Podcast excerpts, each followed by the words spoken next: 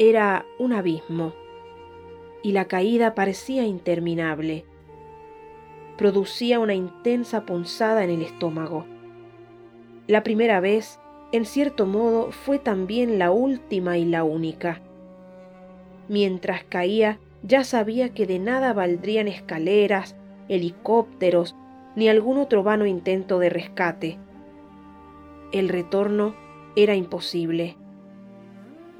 Era la misma tierra la que me absorbía y podía sentir cómo me precipitaba sin remedio hacia el centro, abrazándome poco a poco, inevitable e irreversiblemente.